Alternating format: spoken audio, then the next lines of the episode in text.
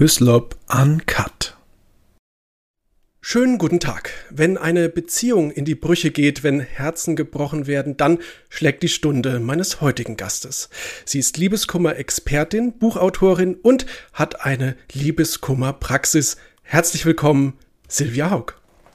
Ja, hallo. Hier spricht Silvia Faug. Hallo. Frau Faug, ähm, uns wird heute das Thema Liebeskummer beschäftigen.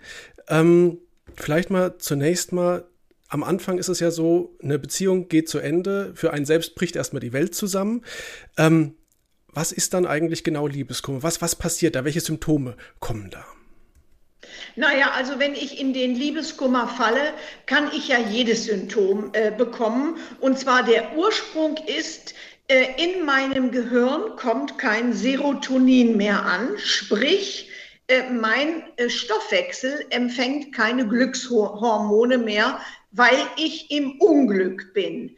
Das kann dann zur Folge haben, je nach Charakter und je nach Vorgeschichte des Menschen, äh, von Migräneanfällen zu Angstzuständen, Magen-Darm-Beschwerden. Ähm, ich persönlich hatte immer, ähm, wie sagt man, Panikattacken, Angstzustände, konnte nicht mehr alleine sein. Und das Schlimmste, was einem passieren kann, ist dann, wenn man ein ha äh, Broken Heart Syndrom bekommt. Das ist der Herzinfarkt. Das ist wirklich ein richtiger Herzinfarkt, aber eben nicht ausgelöst durch eine zu Arterie oder so, sondern durch den seelischen Druck des Kummers. Jetzt haben Sie schon den, den Kummer angesprochen und wohin er führt. Ähm, Sie selber äh, berichten in Ihrem Buch Mit Love Crisis auch sehr anschaulich darüber, ähm, wie sich Liebeskummer für Sie angefühlt hat. Inwiefern hat Ihnen, ich sag mal, dieses selbe äh, Selbsterleben, so intensiv erleben, auch dabei geholfen, Ihren Klienten in ihrer Liebeskummerpraxis zu helfen? Naja, also mein Liebeskummer ist ja nun, äh, ich glaube, 19 Jahre äh, her. Äh, da hatte ich ja schon diese Praxis, allerdings zu anderen Themen. Alltägliche Lebenskrisen, wie gehe ich nach einer Krankheit um, äh, wie werde ich mit meinem pubertären Kind fertig, etc. Und dann wurde ich verlassen, also wie gesagt, es ist 100 Jahre her, ich wurde gerade 50 äh, und bin so tief gesunken, ich war wirklich out of control. Mich, ich kannte das nicht, dass jemand, den man äh, sich ausgesucht hat, dass das der Mensch ist, dem man rund um die Uhr vertraut. Äh, Im Grunde habe ich gedacht, der kommt morgen mit dem Ehering nach fünf Jahren. Wir waren fast fünf Jahre zusammen. Und im Endeffekt stellte sich raus, der hatte schon an elf Monate eine andere Frau an seiner Seite. Ähm, da bin ich so tief gefallen, also mit Psychopharmaka, mit ich will es gar nicht ausführen, dann kriegen die Klienten ja Angst. Und nach einem Jahr, als es anfing, mir minimal besser zu gehen, habe ich dann meine Praxis umbenannt auf Liebeskummerpraxis, weil ich in meiner schwierigen Phase festgestellt habe, es gibt keine Anlaufstelle, beziehungsweise damals gab es das nicht für Liebeskummer. Ich hatte in meiner privaten Situation hm, bei drei Diplompsychologen angerufen, damals lebte ich noch in Hamburg, äh, und kriegte kein Feedback. Zwei haben sich nie zurückgemeldet äh, und einer rief dann zurück, sprach auf mein Praxisband, ja, ich könnte Freitag um 8 Uhr in drei Wochen kommen. Ja, da wäre ich schon fünfmal vom Dach gesprungen.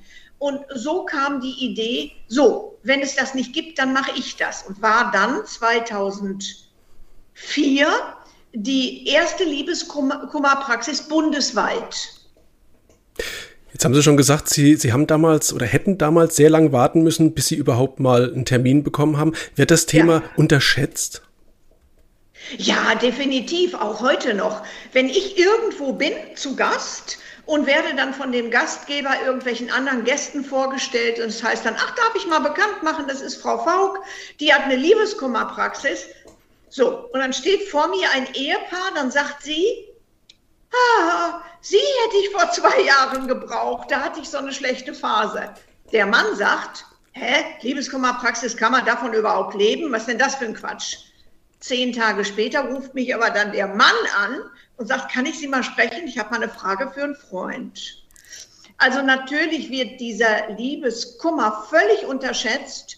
Äh, deshalb ist das in meinem Beruf so sehr hilfreich, dass ich diesen Liebeskummer hatte und lange auf der Erde gelegen habe, sonst würde ich meine Klienten gar nicht verstehen.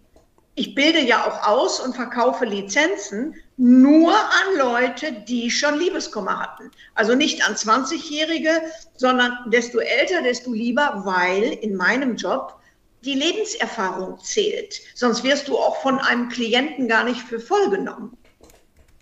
Jetzt haben Sie das Thema Alter eigentlich schon so ein bisschen angesprochen. Gehen denn unterschiedliche Altersgruppen unterschiedlich mit Liebeskummer um? Trifft er die unterschiedlich hart? Ja, natürlich. Wenn ich jetzt als Schüler, äh, wir haben äh, fünfmal rumgeknutscht und zweimal äh, angefasst und dann habe ich Liebeskummer, dann habe ich natürlich nach drei Wochen jemand Neuen, äh, weil ich ja ein ganz anderes Umfeld habe. Ich bin in der Schule, ich lerne Tag und Nacht äh, junge Menschen kennen, ähnlich im Studium. Schwierig wird es. Ich bin verheiratet. Wir haben Kinder. Wir haben vielleicht zusammen ein Business. Äh, wenn ich dann verlassen werde, bricht ja meine ganze Welt zusammen, mein ganzer Alltag, meine ganze Zukunft. Also desto älter, desto schlimmer. Gehen Männer und Frauen unterschiedlich mit Liebeskummer um?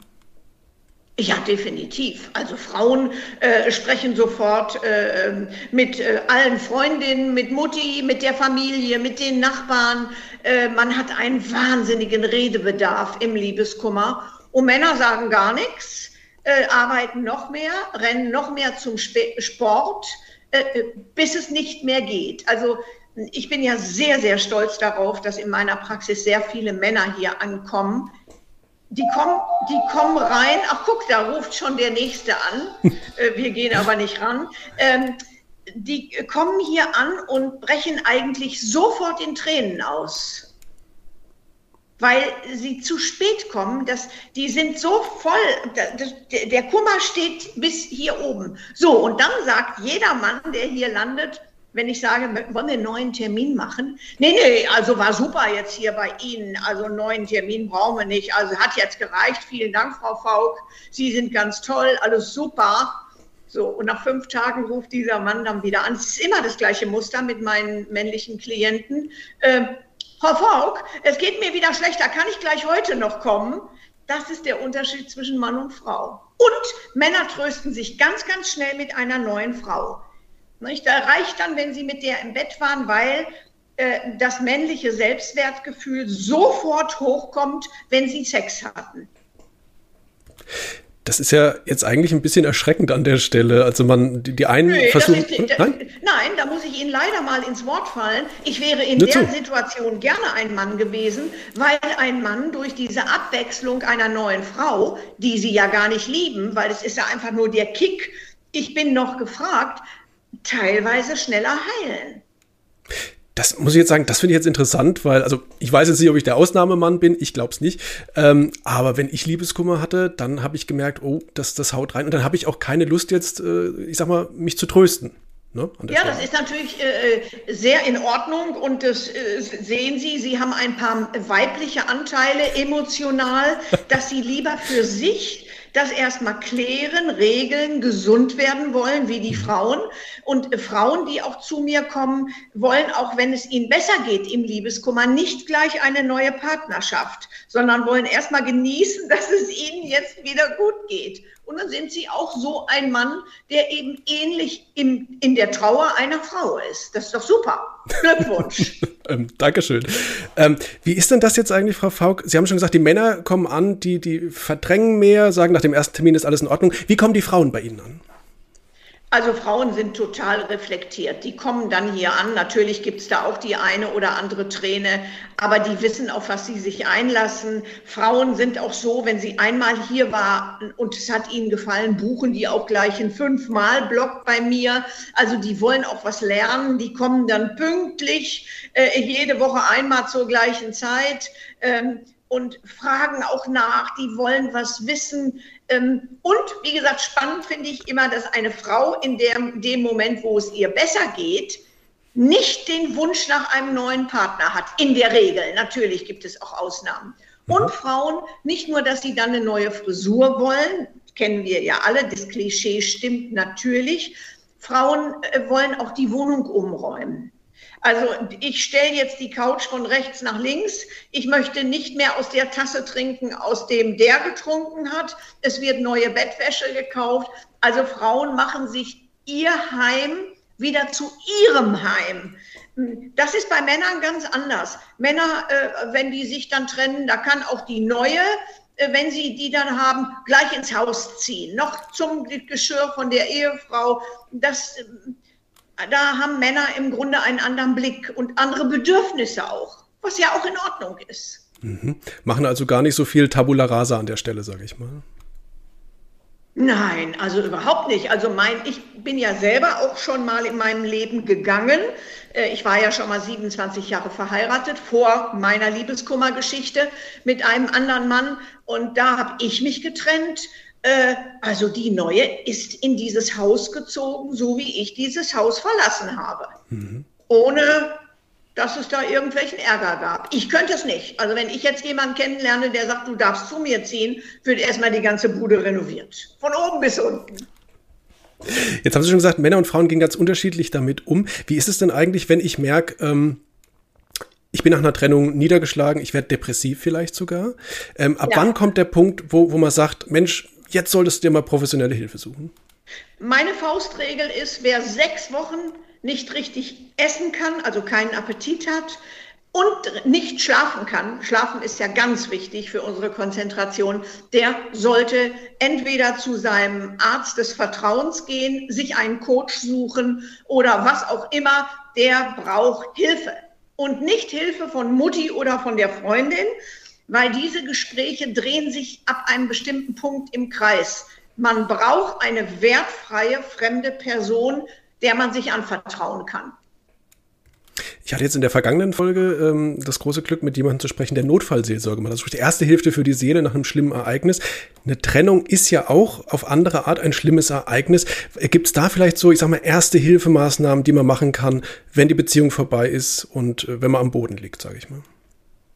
Naja, das Allerwichtigste ist natürlich, dass ich mir, wenn ich verlassen wurde, dass ich mir erlaube zu trauern. Also speziell Männer denken ja, hä, was bin ich denn für ein Schwachmat? Ich darf keinen Liebeskummer haben. Ich muss ins Büro, ich muss zum Sport.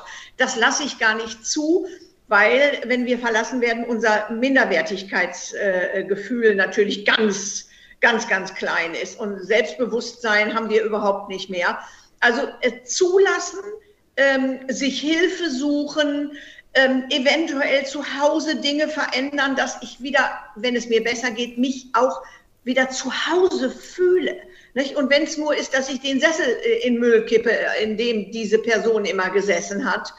Ähm, aber Hilfe suchen finde ich schon wichtig, weil ich immer wieder festgestellt habe, hier in meinen letzten 18 Jahren, so ein Fremder denkt sich ja auch mal eine Sekunde in die Situation des Menschen rein, der gegangen ist. Äh, vielleicht kann man dann auch jemand, der verlassen wurde, erklären, wissen Sie, ich muss Ihnen ganz ehrlich sagen, da und da haben Sie auch geschwächelt. Ich habe zum Beispiel mal zu einem Mann gesagt, ja, Herr Doktor, so und so, ich hätte Sie auch verlassen. Sorry, der ist hier fast von der Couch gefallen, aber hat sich dann angehört, wie ich ihn wahrnehme und wie ich seine Geschichten, die er äh, mir erzählt, wahrnimmt. Und der war erst geschockt, aber der hat hinterher gesagt, danke, dass Sie mir das mal gespiegelt haben.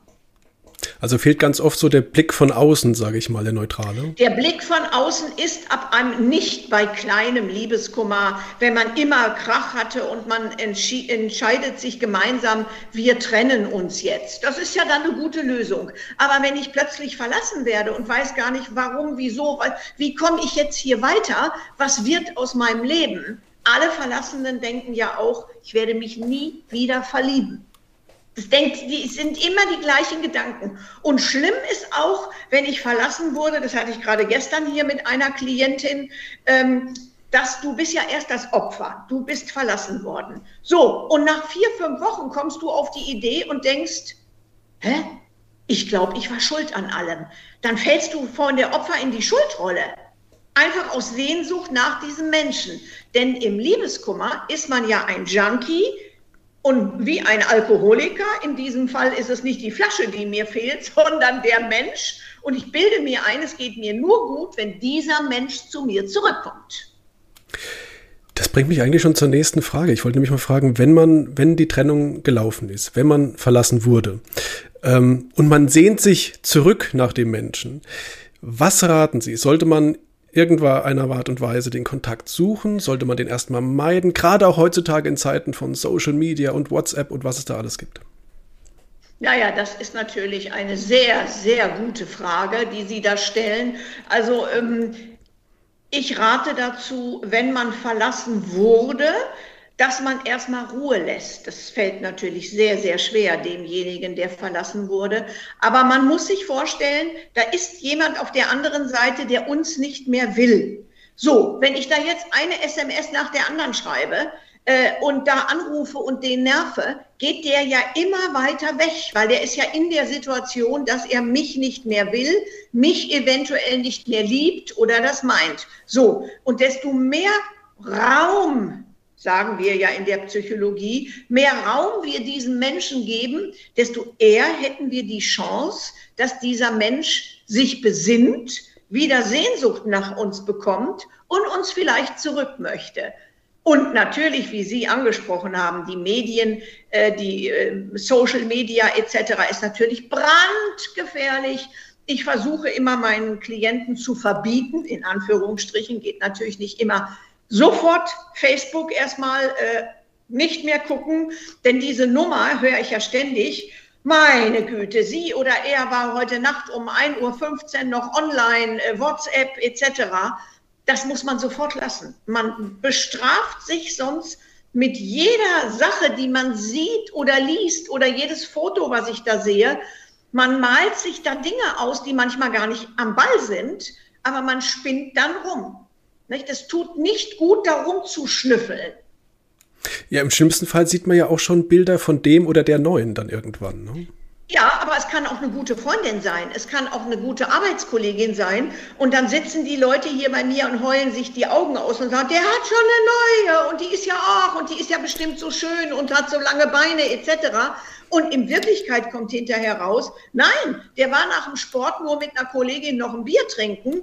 Also manchmal spinnt man sich da Dinge zusammen, die noch gar nicht äh, da sind. Natürlich findet man manchmal auch Fotos. Ich sehe es ja an meinen Klientinnen, die vom Bauchgefühl merken, ich werde betrogen. So. Und dann wursteln die mal in dem Handy von ihrem Mann rum.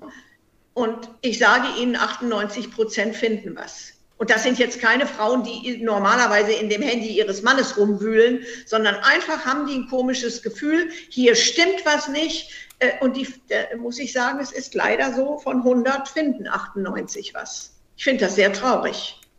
Ja. Umgekehrt natürlich genauso, ne?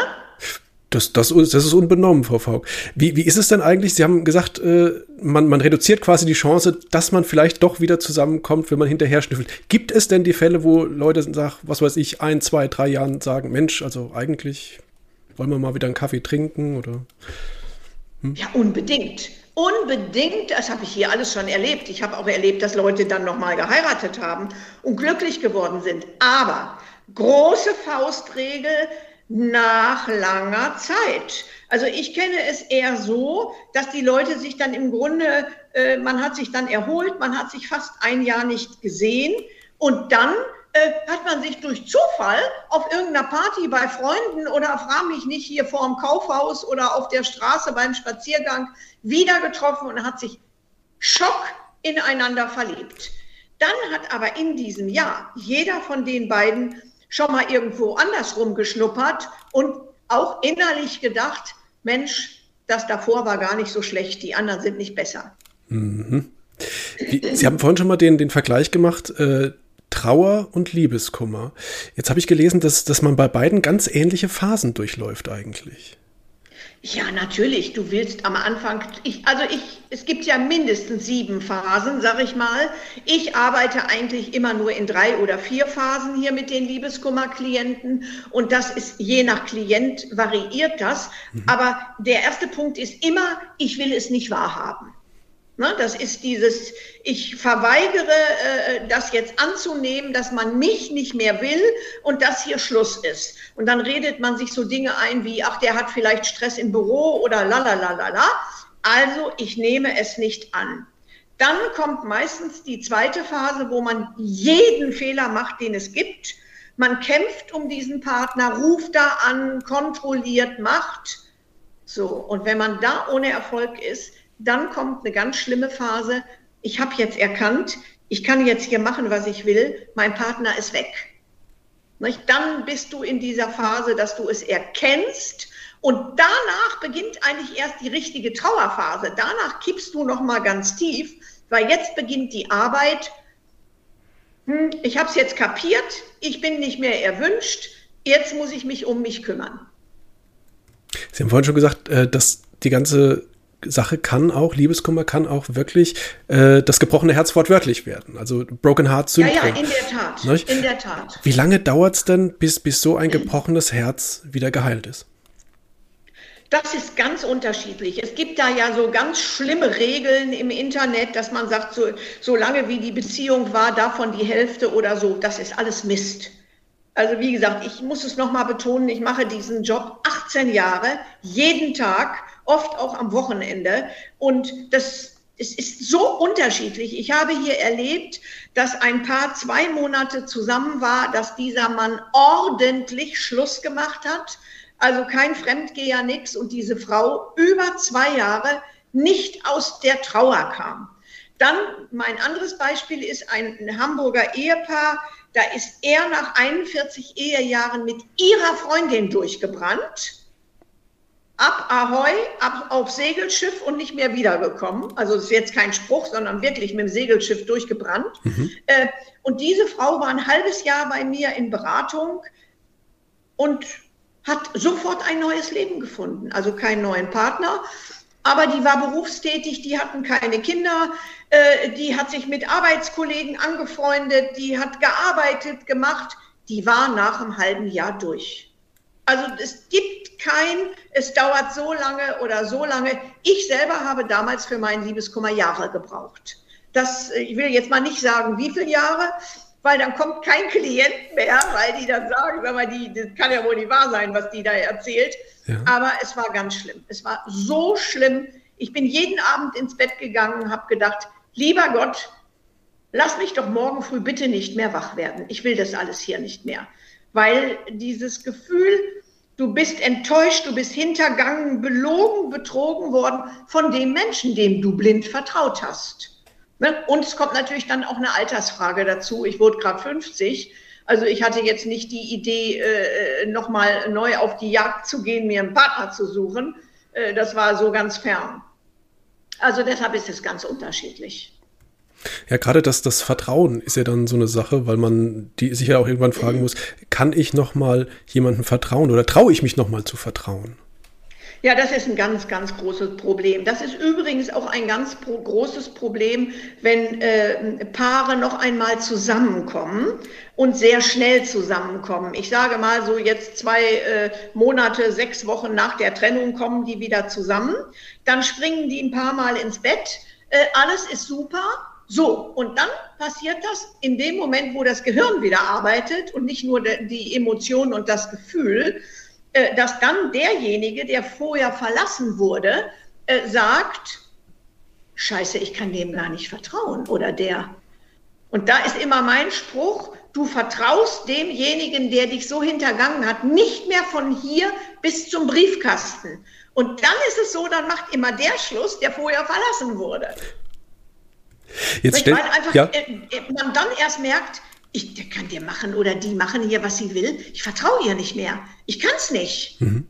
Also ich, ich denke mal auch, man kommt ja auch eigentlich nicht mehr auf Dauer nochmal zusammen, wenn nicht Probleme, die es vorher gab und die zu der Trennung vorher geführt haben, irgendwie aufgearbeitet aus der Welt geräumt genau, Weil sonst genau. ne, kommen wir doch eigentlich sonst, wieder ins alte Fahrwasser rein. Du, Entschuldigung, wollte Ihnen nicht ins Wort fallen. Gar kein aber Problem. Sie haben natürlich völlig recht. Jeder von uns, jeder, rutscht ab einem bestimmten Punkt wieder in sein altes Muster. So, und wenn ich vorher nicht die Dinge richtig kommuniziert habe, ich sage immer zu Paaren, macht es doch bitte so. Schreibt euch doch, wenn ihr jetzt wieder zusammen sein wollt, jeder einen Wunschzettel, was ihr euch vom anderen wünschen würdet, welches Problem soll gelöst werden. So, und dieser Zettel soll aber nicht bedeuten, jeder erfüllt da jedem, äh, jeden Wunsch und ha, alles ist so schön, sondern mir reicht es immer, wenn die hier sitzen und sich versuchen, auf der Mitte auf der Mitte zu treffen. Ich sage mal ein Beispiel. Sie meckert, er geht jeden äh, Samstag zum Sport. So, ich spinne jetzt einfach mal so eine Geschichte. So, dann heißt es ja nicht, dieser arme Mann darf nie wieder zum Sport, sondern eventuell, dass man sich einigt, okay, dann gehe ich nur noch jeden zweiten Samstag da zum Fußball oder so, den anderen Samstag verbringe ich mit dir. Dieses auf der Mitte treffen, damit der Partner, der den Wunsch an mich äußert, sich für voll genommen fühlt und akzeptiert fühlt, reicht. Ich kann nicht einem, einem anderen Menschen alle Wünsche erfüllen. Das kann ich drei Wochen und dann bin ich wieder im alten Muster. Da haben Sie recht. Ja, das, diese, diese Fähigkeit zum Kompromiss, das ist ja eigentlich auch was, was, was eine Beziehung äh, braucht, weil wenn nur der eine seinen Kopf durchsetzen will und der andere, dann kracht es ja irgendwann früher oder später. Ja, zwei Alpha-Tiere ist immer schwierig. Das ist so, wenn, äh, das habe ich ja auch in einem meiner anderen Bücher mal geschrieben, äh, die sieben Fallen der Liebe. Was sind denn auch Fallen der Liebe? Unter anderem war eine Falle, äh, ich, meine Bücher sind ja immer nur Geschichten aus dieser Praxis, ne? keine erfundenen Geschichten, sondern nur live. So, und da war auch ein äh, Paar, beide Manager, die nun meinten, sie müssen jetzt unbedingt mal ein Kind kriegen. Und da hat er dann gesagt zu ihr, ja, wenn das Kind dann da ist, dann machen wir das so, dann arbeite ich auch nur noch die Hälfte. Ha, ha, ha, das Kind war da. Natürlich hat der dann keinen Bock gehabt, die Hälfte zu arbeiten. Nicht? Also zwei, die voll im Beruf sind und dann ein Kind, das ist schwer zu handeln. Es sei denn, du hast eine coole Oma oder schon vorher dich um mega Babysitter gekümmert, auf den du dich verlassen kannst, was es heute kaum noch gibt, dass du dich auf jemanden verlässt. Äh, und es muss ja dann auch bezahlt werden. Jemand Fremdes, der dir hilft, äh, braucht ja auch ein Honorar. Äh, und dann ist ja auch noch ein Haushalt zu führen. Und wenn beide durch die Gegend jetten und beide einen mega anspruchsvollen Beruf weiterführen wollen, ich finde das absolut schwierig. Vielleicht noch die Anschlussfrage. Wann merke ich denn eigentlich, dass ich wieder bereit bin für eine neue Liebe, für eine neue Beziehung? Oh, das merkt man von ganz alleine. Da kann ich Ihnen sagen, das ist so. Woran merke ich es? Bitte? woran merke ich es? Dann fangen wir mal so rum. Äh, woran merke ich es? Das merke ich daran, dass ich plötzlich wieder lachen kann, laut lachen kann. Ne? Äh, dass ich plötzlich mir wieder einen Film ansehen kann, und mitlache und nicht da so sitze, mir einen Film angucke und denke hinterher, was haben wir denn gerade angeguckt? Ich weiß es schon gar nicht mehr. Dass man wieder laut Musik hören kann, dass man sich erwischt, ich singe mit und dass man wieder draußen offen Menschen sieht. Ich meine, man muss ja nicht gleich eine neue Beziehung haben, so schön oder so einfach ist es ja auch nicht, einen Partner zu finden. Es läuft ja sehr, sehr viel schwieriges Publikum draußen rum. Aber sie merken auch, irgendwann gefällt ihnen wieder jemand. Es muss gar nicht sein, dass das eine Beziehung wird, aber man strahlt wieder. Man freut sich, jemanden zu sehen, der einem gefallen würde. Äh, nein, das geht von ganz alleine. Und sie merken es dann. Kann aber dauern. Geduld mit sich selber beim Liebeskummer A und O. Zum Kotzen, sage ich nur. Will keiner. Keiner will sowieso Geduld haben im Leben. Und, und Liebeskummer. Ich glaube, Geduld und Liebeskummer. Es ist so schlimm, es ist genauso schlimm wie dieses Wort, lass doch mal los. Das ist ja auch so ein Wort, wo man gleich, oh, nee, ja, vielleicht noch eine Frage zum Schluss. Und zwar, was ich mir gerade so denke, wie ist das eigentlich, wenn wir haben jetzt bald Weihnachten, das kommt. So, äh, dann, es gibt Geburtstage, es gibt Jahrestage, an die man sich erinnert und wo automatisch das, das Herz, ich sag mal, ein Stückchen weiter runter sackt. Was macht man dann am besten, äh, um nicht so ein kleines Häufchen Elend zu sein, Frau Faulk? Naja, am Anfang, ich sage mal ganz ehrlich, im ersten Jahr ist man ein Häufchen Elend an solchen Tagen, äh, wenn man noch alleine ist. Äh, und danach rate ich ja immer, dann, wenn man kein, es gibt ja auch Menschen, die keine Familie haben, die sie dann auffängt an solchen Tagen. Entweder treffe ich mich mit coolen Freunden und wir sagen alle, die alleine sind, Heiligabend bei mir. Äh, wir lassen hier die Korken knallen. Oder was ich immer toll fand früher für einsame Klienten, ab in Cluburlaub. Du kommst an, alle sind per Du, alle sind gut gelaunt. Das ist ja nicht so, dass da nur Singles rumlaufen. Man kann ja auch, wenn man einsam ist, Spaß mit einem netten Ehepaar haben oder was gleichgeschlechtliches äh, äh, treffen und dann da abends schön immer äh, miteinander essen oder so. Ähm, da ist schon eine ganz andere Stimmung, als wenn ich alleine in ein schickes Hotel fahre und da an so einem Katzentisch als Single essen muss. Das finde ich schlimm. Also Cluburlaube finde ich für einsame Menschen, gerade an Feiertagen oder finde ich mega. Wunderbar. Ganz herzlichen Müssen Dank. Wir nur warten, bis Corona vorbei ist. ich wollte gerade sagen, das macht es schwierig. Ne? Ja. Ganz herzlichen Dank schon mal, Frau Faulk. Äh, ich habe heute gerne. viel gelernt, unter anderem auch, dass ich einen weiblichen Anteil in mir habe, was äh, Liebeskummerbewältigung angeht. Finde ich übrigens ganz toll. Wir Frauen lieben Männer, die einen weiblichen Anteil haben. Ich weiß ja nicht, ob Sie eine Frau haben, aber ich kann Ihnen nur sagen, wir Frauen Momentan nicht. aber danke auf jeden Fall für das Kompliment. Ja, danke für das Gespräch und äh, auf Wiedersehen. Machen Sie es gut, Frau Faulk. Alles Liebe, tschüss. tschüss.